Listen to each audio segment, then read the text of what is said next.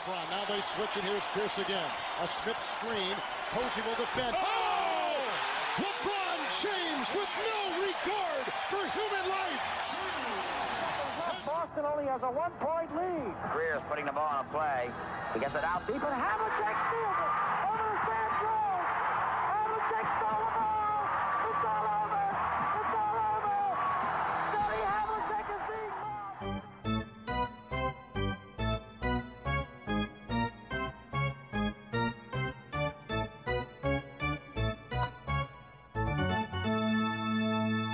Olá, Quedas. Olá, tudo bem? Tudo bem? Estamos aqui com duas semanas de NBA, duas semanas em que eu costumo sempre dizer se tudo correr bem, estamos de volta na próxima semana. Não foi provavelmente isso que aconteceu. Confesso aqui desde já que não devo ter visto mais do que uma hora de NBA até agora, por isso, e deixando-te já aqui na Berlinda, porque tu não só estiveste bastante atento, como na Fantasy conseguiste ganhar-me nesta semana que terminou ontem, pergunto-te destes estas equipas com 5-1 no Este, eh, Knicks, Wizards, Bulls e Heat, qual é aquela que está a surpreender mais? Bem, a nível de surpresa em relação às expectativas, eh, todas estas são relativamente surpreendentes, menos os hits. Os hits esperava-se que fossem muito bons, mas tanto Knicks como Bulls eh, esperava-se que fossem bons, mas não, tal, mas não se calhar a este nível. Ainda que, por exemplo, os Bulls tenham tido um calendário inicial um pouco mais fácil e agora estão a entrar numa fase um pouco complicada, mais de calendário, portanto vamos ver como é que isto aguenta.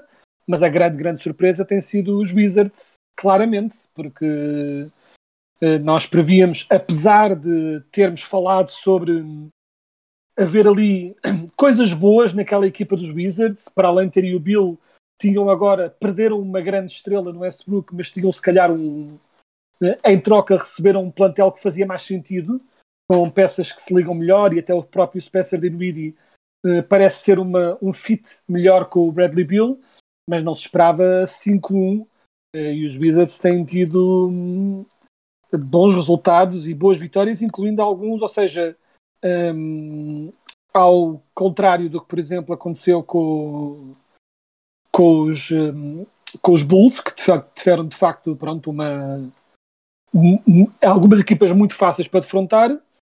Os Wizards não foi necessariamente o caso, porque... Quer dizer, ganharam dois jogos aos Celtics, não é? Essa parte eu, eu por acaso percebi-me durante, durante os últimos dias, portanto não sei até que ponto é que este 5-1 não é muito enganador.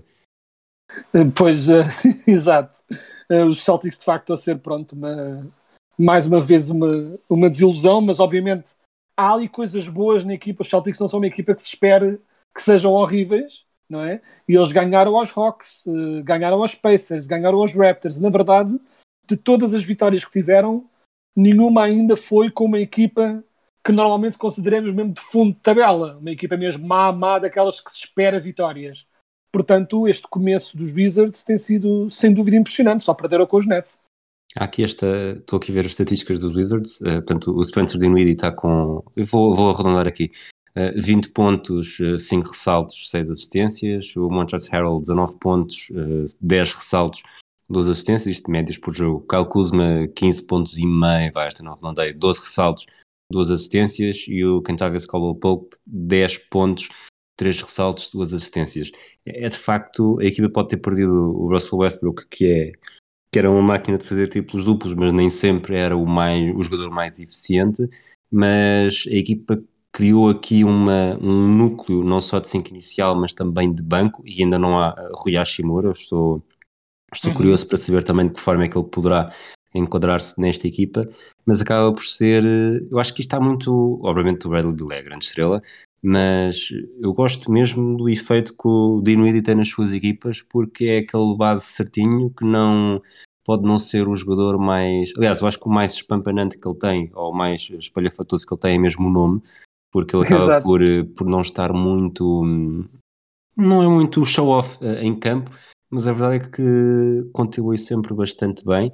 E, e, estes Wizards, lá está, tudo bem que estamos com apenas seis jogos à hora que, que estamos a gravar, mas até que ponto é que esta equipa, com esta, com esta estrutura que está a criar, pode de facto ser uma ameaça para os seis primeiros lugares, portanto, não ter de disputar o play-in? Uh, sim, é perfeitamente possível. Claro que isso depende uh, de, obviamente, outras equipas que se esperava coisas boas também ficarem piores. Uh, por exemplo, há aqui algumas equipas que estão em baixo, em que nós, na altura, até quando falámos, ambos previmos, os, por exemplo, os Pacers a estarem um bocadinho mais a meio da tabela, ali nos 50%, e eles estão uma vitória, seis derrotas. Uh, mas os Pacers, até considerando os últimos anos, é, era sempre uma possibilidade de terem uma má época e se ficarem no play-in ou fora do play-in não é necessariamente um choque. Uh, mas, por exemplo, neste momento tens uh, Hawks 3 em 3, Bucks 3 em 4, Celtics 2 em 4. Uh, nenhuma destas equipas é expectável que se mantenha assim. Portanto, alguns ajustes neste topo irão necessariamente acontecer, até porque mencionámos aqui os Wizards com 5-1, mas não mencionámos também os Hornets com 5-2, que também estão a surpreender e a jogar muito bem, principalmente com Miles Bridges, que está numa forma absolutamente louca.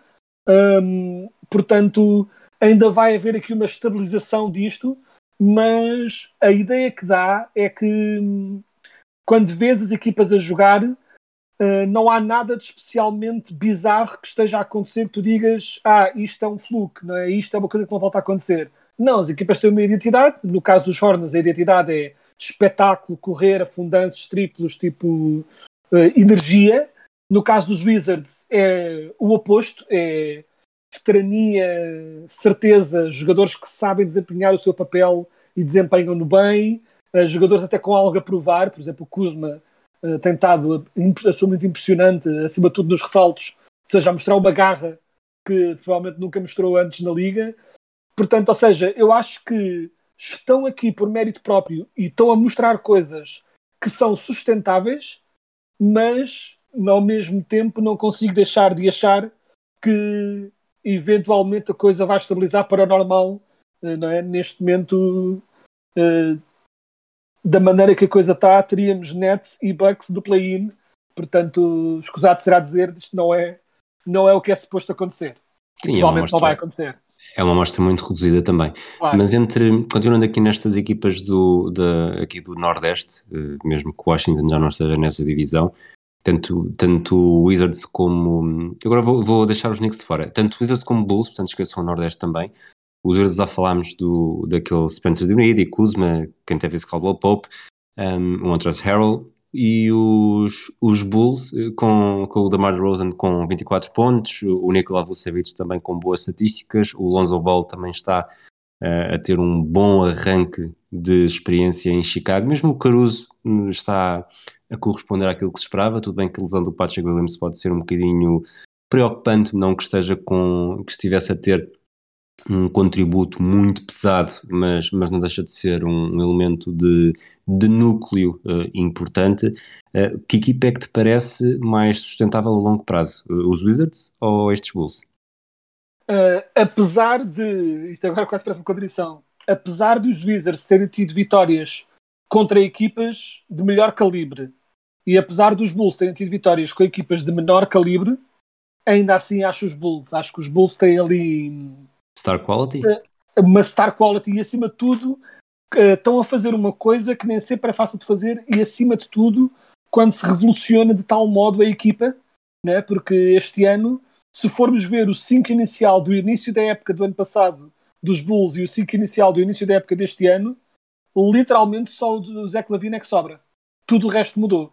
O Vucevic já veio do ano passado, mas veio a meio da época e até foi uma transição um pouco complicada, não correu muito bem essa primeira integração, mas ou seja, é, é, há ali muita qualidade, há, mas o que eles demonstram é uma capacidade interessante de partilhar a bola, jogar sempre em movimento, trocar a bola, a bola sempre em constante movimento durante a maioria do jogo e depois uh, estão a conseguir ter esse, esse discernimento para quando o jogo aperta e é preciso decidir no fim, Uh, quem estiver em melhor forma, quem estiver com a mão quente, assume o jogo, ou seja, tentar haver menos egos nesse aspecto.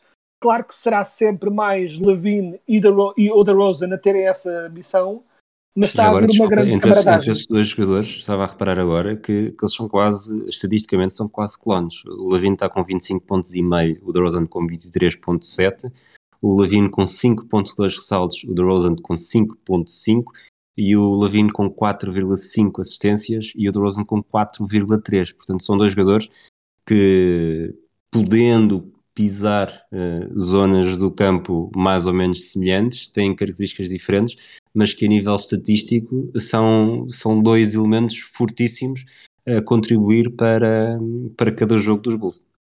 Sim, sem dúvida. E para mim a, grande surpresa aí é mesmo o DeRozan, que eu confesso que esperava que o DeRozan fosse ter uma quebra grande nas suas, talvez não necessariamente no seu jogo, mas na sua produção estatística.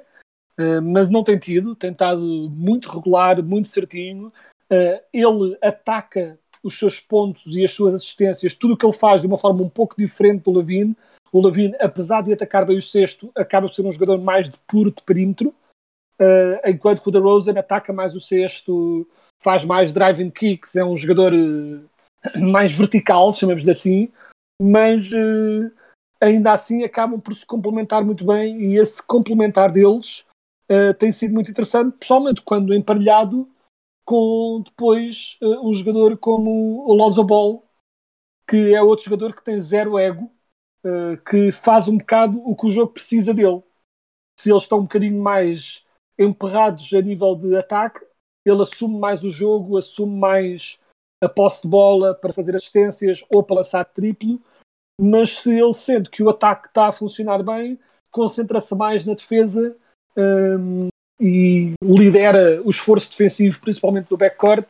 Ou seja, é, é ali um bocadinho aquele canivete suíço muito interessante para se ter à volta dos jogadores que, pronto, que exigem mais atenção nesse aspecto. E depois entramos aqui nestas coisas que é estas contradições, entre aspas, de início de época, em que quando olhamos aqui para. Uh, nós tínhamos falado eh, depois já vamos falar deles também, mas tínhamos falado que os, que os Bulls, o grande medo, e agora temos aqui a falar do ataque, mas o grande medo era a defesa. Era o que é que iriam conseguir fazer na defesa. E, no entanto, uh, os Bulls, neste início de época, estão com melhor performance defensiva, olha, seja, têm melhor ranking defensivo do que estão em ranking ofensivo. Eles são sextos na NBA neste momento em ranking defensivo e décimos em ranking ofensivo. Portanto, isto é outra prova que, um, ou estávamos muito enganados em relação aos Bulls e eles vão conseguir fazer aquilo resultar, apesar de não terem executantes defensivos muito bons, e até porque, se pensarmos bem, o Patrick Williams, que era um jogador que não produzia muito estatisticamente, mas era um dos melhores defensores na equipa, apesar da sua jovem idade, que agora está fora o resto da época, um, e ele acabou de ficar lesionado mas o resto da equipa está a defender muito bem a equipa, acima de tudo com muita energia, estão a atacar muito os passing lanes, estão a, e a usar isso para fazer ataques rápidos. Vamos ver pronto, se esta energia continuará a estar do lado deles, se vão conseguir manter esta energia a temporada toda, vai ser algo interessante a acompanhar.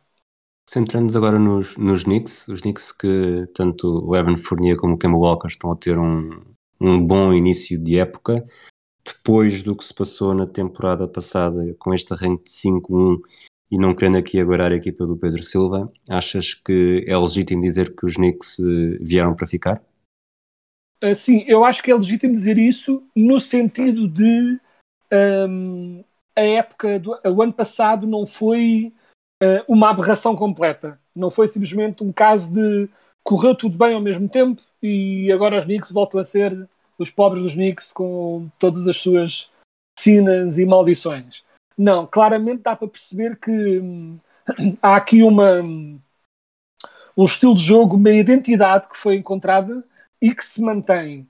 Uh, o Randall continua a jogar a um nível impressionante, tal como jogou o ano passado. Este ano tem um bocadinho mais de ajuda ofensiva, o que também é bom, porque já não, já não está só dependente de ter de ser ele a resolver tudo e quando não é ele, tinha de ser o único capaz de resolver alguma coisa era o Rose. Este ano há o Rose, mas também há o Kemba Walker, também há o Fournier, teve um excelente jogo da sua estreia, né? Uh, também há o RJ Barrett cada vez mais a crescer, ou seja, parece, acho que a grande missão dos Knicks ao longo desta temporada vai ser, ao mesmo tempo que o Julius Randle continua a ser o ponto focal da equipa, e deve continuar a sê-lo, até pela sua versatilidade, pelo, por tudo que ele oferece, uh, mas tão pouco a tentar rotinar todos os jogadores à volta dele para que depois não haja essa dependência uh, tão grande no, na produção ofensiva do Randall, como houve no ano passado dos playoffs, e correu muito mal, em que o Randall foi completamente uh, anulado e a equipa, pronto, ressentiu-se muito disso. E também é interessante ver que vamos não querer agoirar porque o pobre coitado tende a ter muitas arconzões, mas o Mitchell Robinson teve um belíssimo regresso e se ele se continuar a manter saudável, é ali uma presença no interior que pode ser muito importante para os Knicks, principalmente considerando que eles este ano uh, abdicaram de ter um, uma equipa tão focada na defesa para ter uma equipa mais focada no ataque, mais armas ofensivas, e é importante compensar isso de algum modo, e eu acho que o Mitchell Robinson tem ajudado um pouco a, a complementar, pronto, a, a proteger uh, as vias que estão um pouco mais abertas para o sexto, agora na defesa dos Knicks, mas ter um bom poste capaz de anular esses ataques é, é sempre muito bom de ter.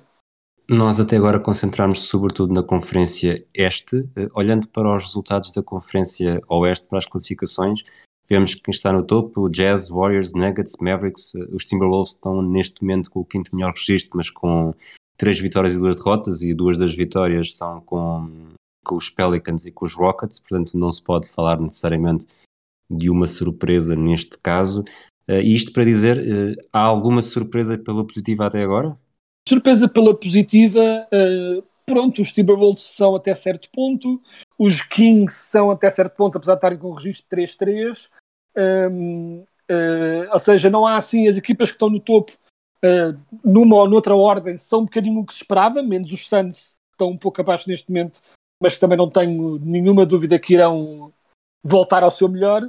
Eu acho que a grande positiva e a coisa que se destacou mais neste arranque de temporada é, um, os Warriors estão, não sendo uma surpresa, estão mesmo muito, muito perigosos. E se estão a fazer o que estão a fazer já sem o Clay Thompson, se o Clay volta sequer remotamente perto do seu nível, voltam-se a assumir como grandíssimos candidatos ao título, como aliás nós tínhamos referido essa possibilidade. Mas, acima de tudo, apesar do registro neste momento ser, entre aspas, apenas 3-3, uma das grandes uh, uh, mostras de surpresas é não tanto a performance da equipa, mas a performance de certos jogadores. Ou seja, no Oeste tem havido certos jogadores que se têm destacado pela positiva. Um dos que eu destaco é o Jamarant, que tem estado absolutamente imparável nos Grizzlies um, uh, eh, neste momento partilha, não é? partilha o, o título de melhor marcador lá no topo com, com o Steph Curry e tentado jogar. E a questão é que o que é interessante no Jamarant é que não mudou muito assim, não mudou assim tanto no seu estilo de jogo, embora ele esteja claramente melhor da linha de triplo, o que era um bocadinho o que ele precisava para libertar abrir espaço, o jogo, né? para abrir o jogo, porque ele é um jogador de ataque ao sexto ele tem um atleticismo incrível, boa visão de jogo, portanto a intenção dele é sempre atacar o sexto, atacar o sexto. Mas se é a única coisa que consegues fazer, eh, as pessoas vão impactar o sexto, vão-te dar espaço para lançar e vão tentar minimizar-te assim. Ele, ao aprender a lançar melhor, pronto, elimina essa possibilidade de tornar-se um jogador infinitamente mais completo e tentado de uma forma absolutamente incrível. E um, Ele está já forma... agora, desculpa, 29 pontos, 8 eh, assistências, 5 ressaltos, portanto está a contribuir em todo lado. Quase sim, dois roubos de eh, bola. Assim, claro, e tudo o resto que ele fazia já era um bocado o que ele fazia, as assistências estão um pouco acima, mas, mas o que subiu muito é a produção de pontos, porque o Jamarant era um jogador que antes fazia aquele, pronto, por volta mais de 20 pontos por jogo, que não era, pronto, que era perfeitamente aceitável e não é? tipo, e coisa, ele aliás, ano passado estava a ver, ele, tipo, ele a nível de assistência está basicamente igual, mas na primeira época tipo, marcou 18 pontos e na, e na segunda marcou 19. Portanto, o que lhe faltava era um bocadinho dar este pulo, este, este pulo como assumindo maior marcação de pontos. Uh, e a verdade é que começa não só pelos triplos, está a lançar mais e a converter a uma porcentagem bastante razoável, mas de um modo geral está menos preocupado em como dizê-lo, está mais, está mais focado, tem mais confiança em assumir esta equipa é minha, sou eu que vou decidir estes jogos e embora ele seja um jogador generoso e não parece que haja um problema de ele estar demasi com demasiada bola nas mãos, mas está mais a assumir o jogo e quando é preciso assumir, assume ele, não, não tem medo de ter essa coisa e essa coragem. E a verdade é que estamos a falar de um salto de cerca de 10 pontos de média, ou seja, 10 pontos é um salto enorme, não é? Tipo, não é, não é um salto pequeno, tipo, e aliás, neste momento, digo eu que seria ele um dos grandes candidatos neste, neste arranque de época uh, a Most Improved Player, e só não digo MVP porque não acho que os Grizzlies estarão com um registro bom o suficiente para ele estar nessa bolha no final da temporada, mas vamos ver. A verdade é que o talento não falta naquela equipa, mesmo tendo perdido o Valanciunas. Achas que o, que o eventual regresso uh, de peso, e de peso ele já regressou, peso foi, está no 5 inicial nos, nos seis jogos, o John Jackson Jr., mas ainda não está a contribuir como ao nível do seu potencial. Qualquer uh, aspiração que os Grizzlies possam ter, e vou voltar por aqui a fasquia nos, no top 6 para, para escapar ao play-in e estar nos playoffs, uh, dependerá sempre do Jaron Jackson ou o Jamorant consegue sozinho, se estiver de facto numa época completamente assombrosa, levar a equipa a esse nível? Eu acho que ele conseguir uh, tem talento para conseguir, mas claramente um, ele precisa do, do Jaron Jackson, ele precisa de duas coisas do Jaron Jackson, que é um, que ele, apesar do pronto, que ele assuma também, dado que o Morant gosta de atacar mais o sexto, que ele se assuma como uma arma mais perigosa no exterior, apesar de ser power forward, porque o Jaron Jackson começou na liga como um lançador de elite de fora e a percentagem tem descido muito, uh, talvez também por falta de ritmo, com muitas lesões, uh, mas depois o que temos é Jaron Jackson é um jogador com um potencial defensivo enorme, absolutamente enorme, uh, só que faz muitas faltas. É? Para cada bloco que ele faz, ele faz outra falta, ou mais. E então, e isso também corta o tempo que ele pode estar em campo e a produção que ele pode oferecer. Seja, o Jaron Jackson tem, tem um pouco limar essa tendência para fazer muitas faltas no, no jogo defensivo, porque se ele consegue tornar-se mais inteligente no modo como defende, passa a ser um jogador infinitamente mais útil e oferece mais uma arma defensiva a uma equipa que já tem ali muito bons executantes defensivos. Portanto, é, é mesmo são, são apenas arestas a serem limadas, uh, mas que se forem limadas tornam os Grizzlies muito perigosos e até porque não vamos falar pouco desta da importância disto. Os Grizzlies neste momento têm a segunda pior defesa a nível de defensive rating em toda a liga. E é a única razão por que estão 3-3 é porque a defesa ainda está bastante tremida. Se eles conseguem tornar aquela defesa uma defesa pelo menos de meio da tabela, uh, estão automaticamente na bolha clara pelos lugares no topo da tabela e não pelo play-in sequer. Tu hum, falámos até agora sobretudo de, de boas uh, surpresas, más surpresas, não sei se queres avançar com alguma, mas eu tinha aqui uma, pelo menos para começar, isto poucos minutos depois de ter sido anunciado que o, que o Zion Williamson estará pelo menos uh, mais duas ou três semanas sem jogar. Os Pelicans estão com o pior registro da liga, igualados com os Magic e com os Pacers, com uma vitória em sete jogos.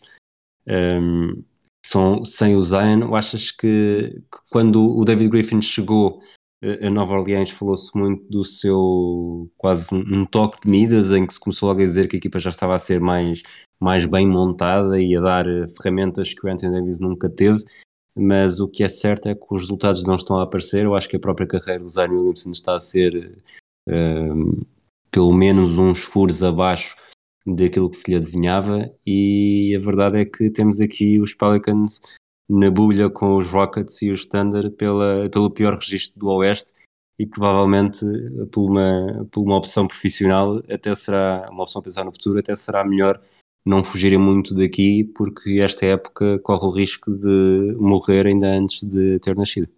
Uh, sim, e não deixa de ser curioso que hum, tipo, pronto, são. É, é daquelas coisas que é tipo, nesta vida é tudo uma questão de expectativas.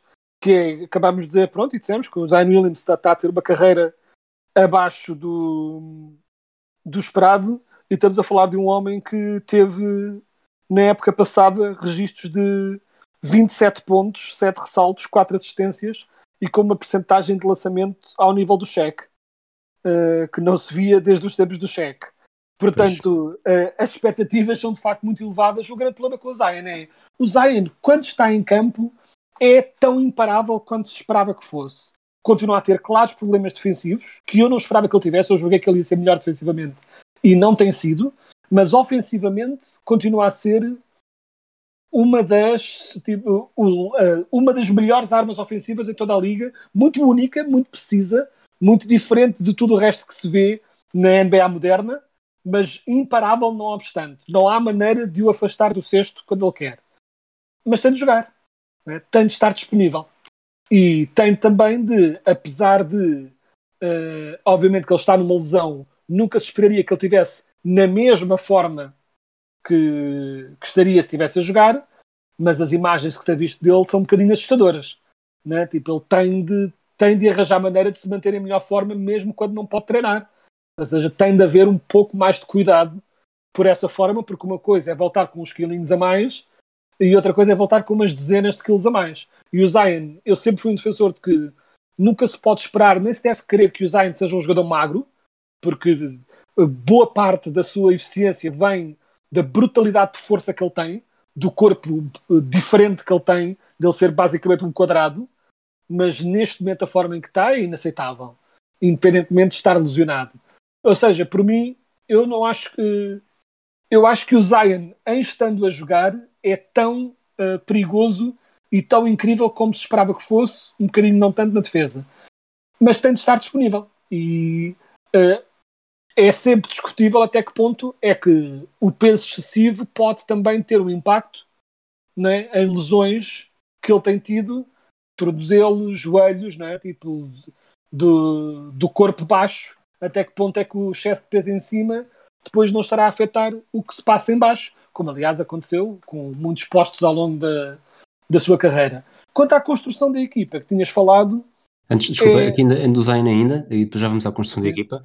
Se estivermos a gravar um episódio daqui a 15 anos, já com, com o design retirado, qual é que achas que será o tema mais, mais provável para definir a sua carreira? Estará, estará a que nível? Um jogador, uma estrela como do NBA, um jogador eh, estrela em títulos, em finais, um jogador de banco que ganha, ganha títulos dessa forma? Qual é que achas que é o, neste momento, o, o tipo de carreira mais provável para o Zion? Eu acho que títulos é sempre difícil de prever, porque não, não acho, acho que da maneira que os Pelicans estão neste momento, tão cedo não estão na bolha por qualquer espécie de título, mas a qualquer momento o Zion pode ser trocado, ou pode exigir ser trocado, ou o que seja que aconteça, e de repente está na luta pelo título.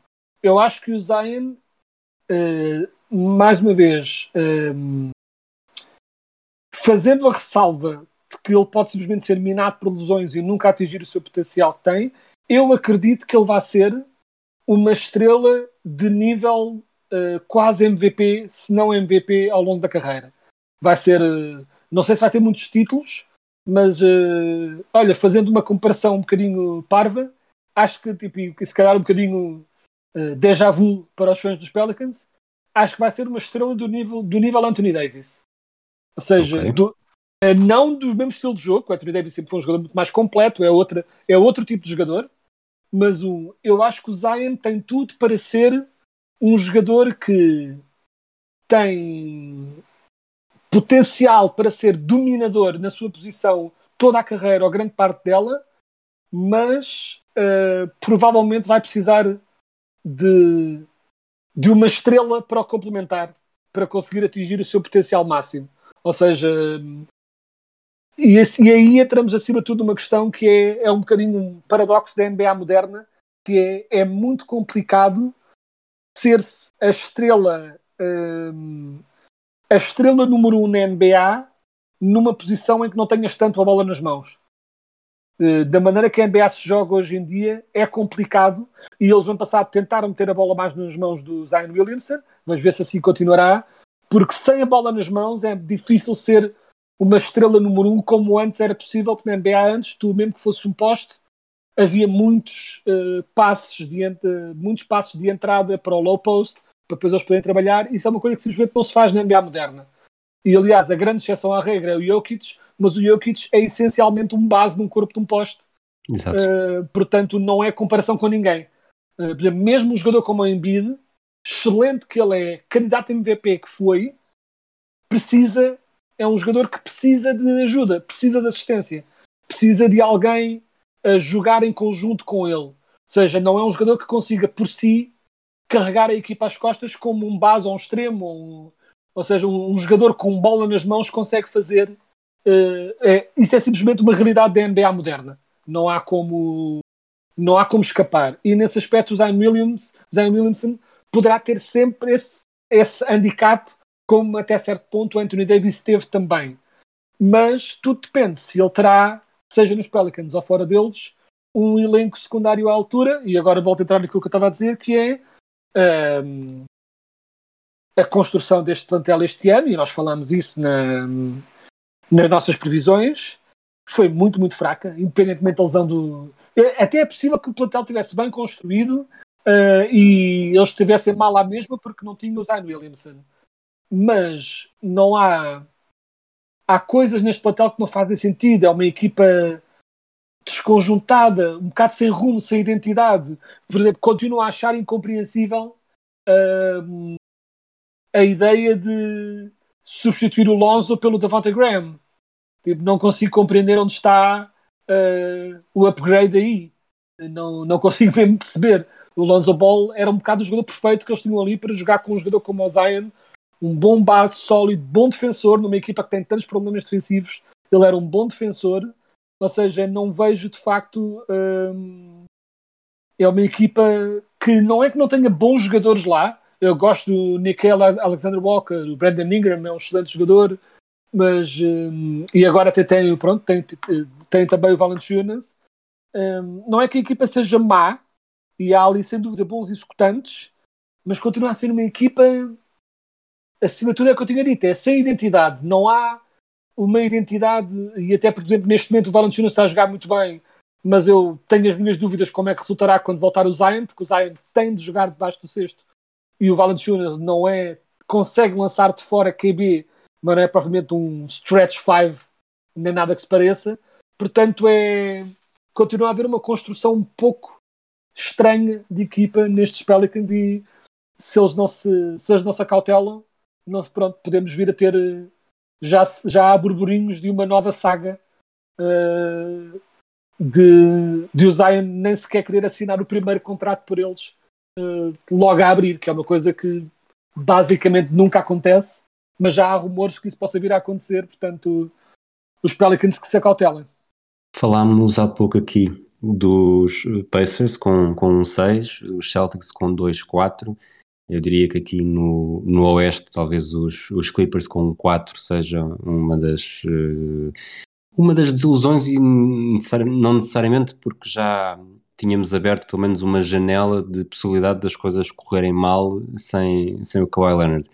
Por Exato. isso eu acho que, falando no Oeste e de principal desilusão a nível individual, e se calhar até podemos fazer uh, Oeste e Este, porque é capaz de ser mesmo, pelo menos daquilo que eu me tenha percebido e acompanhado, que lá está, como disse, é pouco, mas isto já, já apanhei mais do que uma vez. O Dame Lillard nos Blazers está com 18 pontos por jogo, eh, uma média de, de percentagem de 3 de 23%, de 35% de lançamentos de campo, Portanto, numa época, depois de um defesa em que se falou muito da possibilidade de ele eh, sair ou de mesmo pedir uma troca, uh, não está a ser o arranque que se esperava para dissipar qualquer tipo de especulação sobre como seriam as próximas temporadas. Sim, sem dúvida. E é, está a ser. Uh, isto explica-se de duas formas, que é o triplo, obviamente, o facto do triplo não estar a entrar é obviamente uma enorme razão para isto. Né? Ele neste momento tem uma média de, como tu disseste, 18 pontos. E se ele tivesse a acertar triplos na mesma média que costuma acertar, ou seja, se em vez de 2 em 9 tivesse a acertar 4 em 9, eram mais 6 pontos que ele tinha e já estava com uma média de 24 pontos, que não sendo uma média incrível, seria pelo menos aceitável. Seria Exato. algo, ou seja, seria algo perfeitamente aceitável. Um, até porque às vezes os Blazers têm assim algumas fases em que, por exemplo, o CJ McCollum está com a mão mais quente e então o Lillard uh, está um bocadinho mais como distribuidor, ou seja, não é algo sem precedentes. A este nível de lançamento tão mau, é um pouco sem precedentes para ele. Mais uma vez, a amostra muito pequena, mas uh, está a ser um arranque de facto desastroso. Mas nota-se também que está menos agressivo. Uh, ou seja, o Lillard não é um jogador que esteja sempre na linha de lance livre, mas por norma costuma ter 7, uh, 8 lances livres por jogo. E este ano está na volta dos 3, 4. Ou seja, há uma falta de agressividade dele também que venha dela de onde vier, está um pouco a minar-lhe também a, um pouco a confiança de um modo geral. E é estranho porque geralmente o Damon Lillard é um jogador que para o melhor e para o pior, sabe coisa que não lhe falta é confiança, não é? É um jogador eh, sempre que assume sempre as rédeas e a verdade é que ele continua a lançar sem medo. Lá isso ele não tem estado com medo de lançar porque está a falhar. Só que está mesmo com a mira. Eu não tenho dúvidas. Não sei se os Blazers vão ser muito melhores, mas não tenho dúvidas que o Lillard vai eventualmente afinar a pontaria e ter assim uma série de jogos muito bons e voltar ao que ele costuma ser. Mas de facto tem sido um começo muito, muito fraco. Não sei se tens mais algum destaque para dar antes de irmos para as rubricas de final de episódio. Uh, tinha só um destaque geral uh, sobre um, um dos grandes temas uh, para alguns pela negativa, por comentários que já foram feitos e tudo, mas de um modo geral, uniformemente pela positiva e acima de tudo pelos fãs, que é um, a nova regra dos lance livres, que está a gerar alguma celeuma, mas está de um modo geral a ser um sucesso. E eu próprio confesso também que gosto de. temos tido jogos um pouco mais fluidos, sem tantas paragens, especialmente aqueles finais de jogo, que não é só constantes paradas para o, para a linha de lance livre, sem parar, sem parar. Não é aquela as novas regras dos lance livres que ditam que os jogadores já não podem fazer aquela coisa bizarra em que fazem o pump fake e depois atiram-se para cima dos jogadores que estão no ar para ganhar lance livre. Isso já não é marcado de todo e de um modo geral vê-se que há uma diretiva para deixar um bocadinho os jogadores jogar mais. Claro que isto leva a algumas injustiças, tem havido hum, mais faltas que deviam ser marcadas e não são não é? enquanto que no ano passado havia muitas faltas que eram marcadas e não deviam ter sido. Este ano, nesta compensação para o outro lado, também estão a haver algumas faltas que são claramente faltas e que, por causa desta diretiva de deixar jogar um pouco mais, uh, estão a passar em claro. Uh, o próprio Harden uh, tem-se queixado disso com alguma razão, mas também ele próprio está em baixo de forma e menos agressivo, portanto é uma espada de dois gumes. Um, mas acho que de um modo geral tem sido ótimo de ver eh, jogos mais fluidos, com, uh, com muito menos paragens para faltas, um jogo muito mais uh, fluido, uh, quase que parece que, que costuma dizer que eles retiraram a inspiração do, dos Olímpicos, né? De, das regras mais FIBA nesse sentido, e agora só falta tirarem.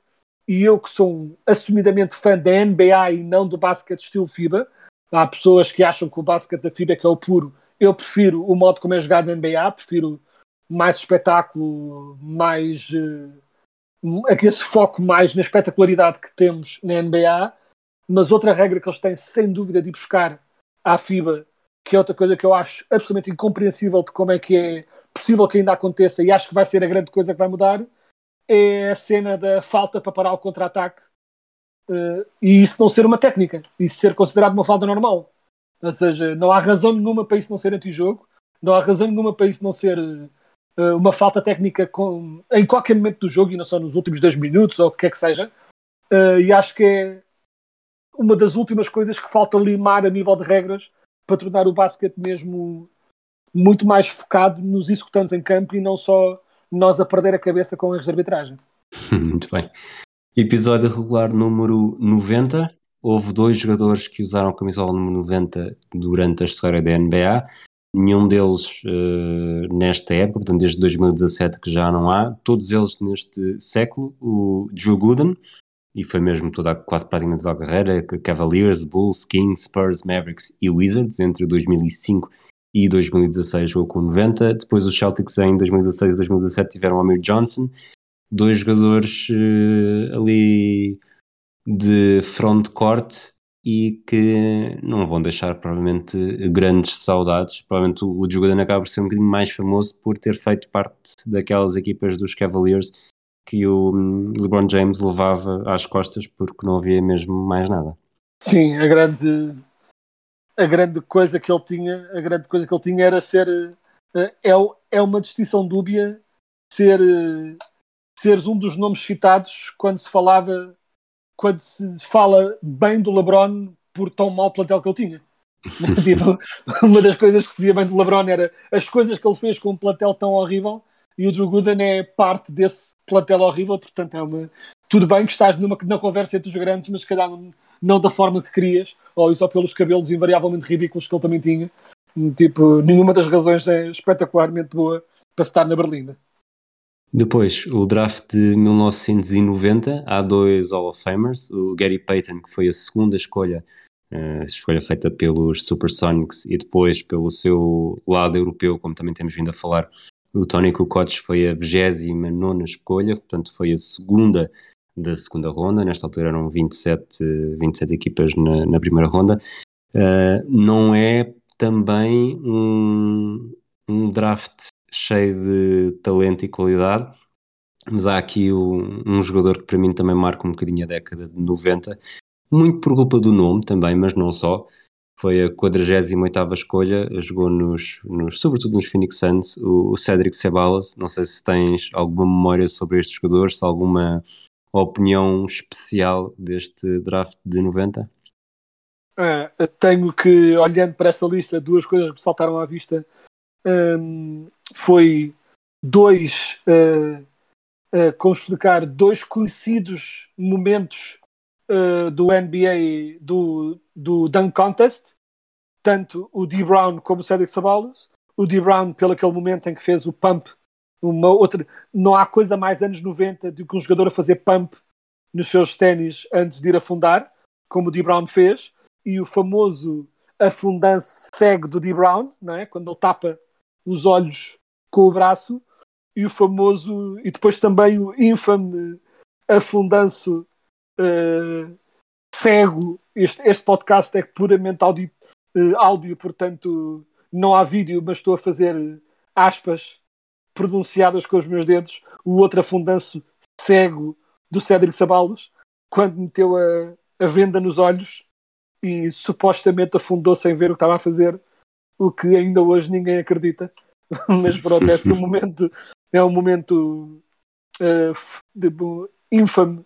E depois, uh, e depois o que é interessante é que vê-se também neste draft, uh, não muitos, mas alguns daqueles clássicos jogadores de banco dos anos 90. Ou seja, jogadores que eu conheço muito bem porque foi quando eu comecei a ver NBA, mas não são necessariamente estrelas enormes. Pronto, o António Davis dos Pacers veio-se a tornar um belíssimo jogador, mas depois tens clássicos como Bimbo Coles, outro incrível nome, tens o Judd Bushler, tipo o Eldon Campbell, uh, ou seja, assim, os jogadores. Este draft teve muitos jogadores de banco, o Tyron Hill, ou seja, jogadores de rotação interessantes, mas não incríveis, sendo que, para além da até certo ponto de desilusão que foi o Derek Coleman, porque esperava-se mais dele mas também algumas lesões levaram a que não resultasse tão bem. O Gary Payton foi tão incrível quanto esperava que fosse, mas deve ser apontado aqui também que tenho de fazer o destaque uh, ao grande Danny Scott, escolhido aqui na quarta posição, que veio a tornar-se parte integral dos, dos Orlando Magic que eu tanto uh, adorava, não é? Que me fizeram apaixonar pela NBA e acima de tudo o Danny Scott era, por estranho que possa parecer, o jogador mais perigoso da equipa dos Magic quando jogavas NBA Live 96, no tempo da Mega Drive, porque jo a jogada era sempre bola no penny hardware para a fundança do cheque, mas quando isso não resultava, era bola para fora e Dennis Scott a chover triplos e não falhava um único nesse jogo, portanto terá sempre um lugar especial no coração para mim. Falaste do Derek Coleman, foi a primeira escolha do draft pelos New Jersey Nets. Exato. Vamos para terminar. À final de 1990, tivemos um, novamente os Bad Boys em destaque. Os Pistons foram campeões depois de derrotar os Portland Trail Blazers do Rick Edelman por 4-1. Portanto, um, um bicampeonato uh, que acabou por abrir caminho para, para a grande dinastia da década de 90 e uma das maiores da NBA.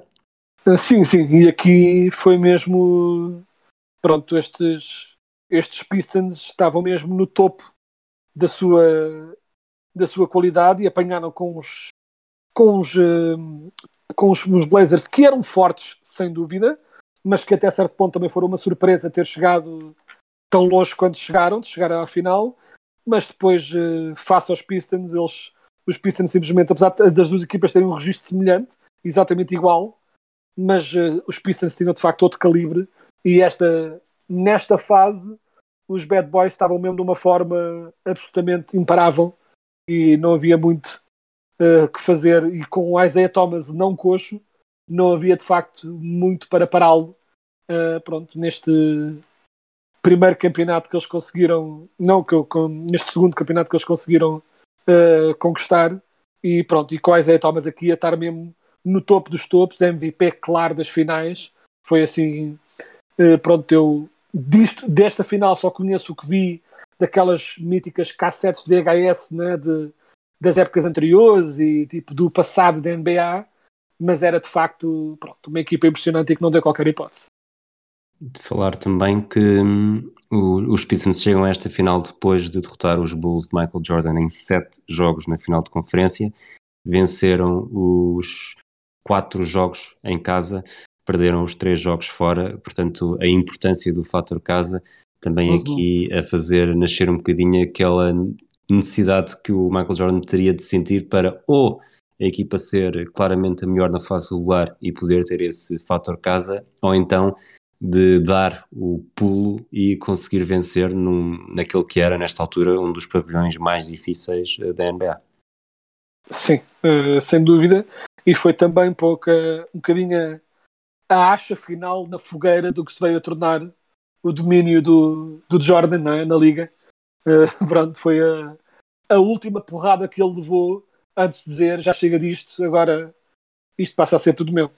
E que vamos, vamos começar a falar disso nos próximos, nos próximos episódios a seu tempo. Nem mais. Olha, Quedas, um abraço. Um abraço para aqueles que nos estão a ouvir também e até à próxima.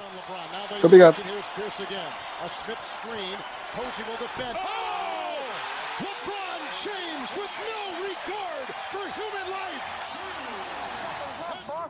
Has a one-point lead. Greer's putting the ball on a play. He gets it out deep, and Havlicek steals it.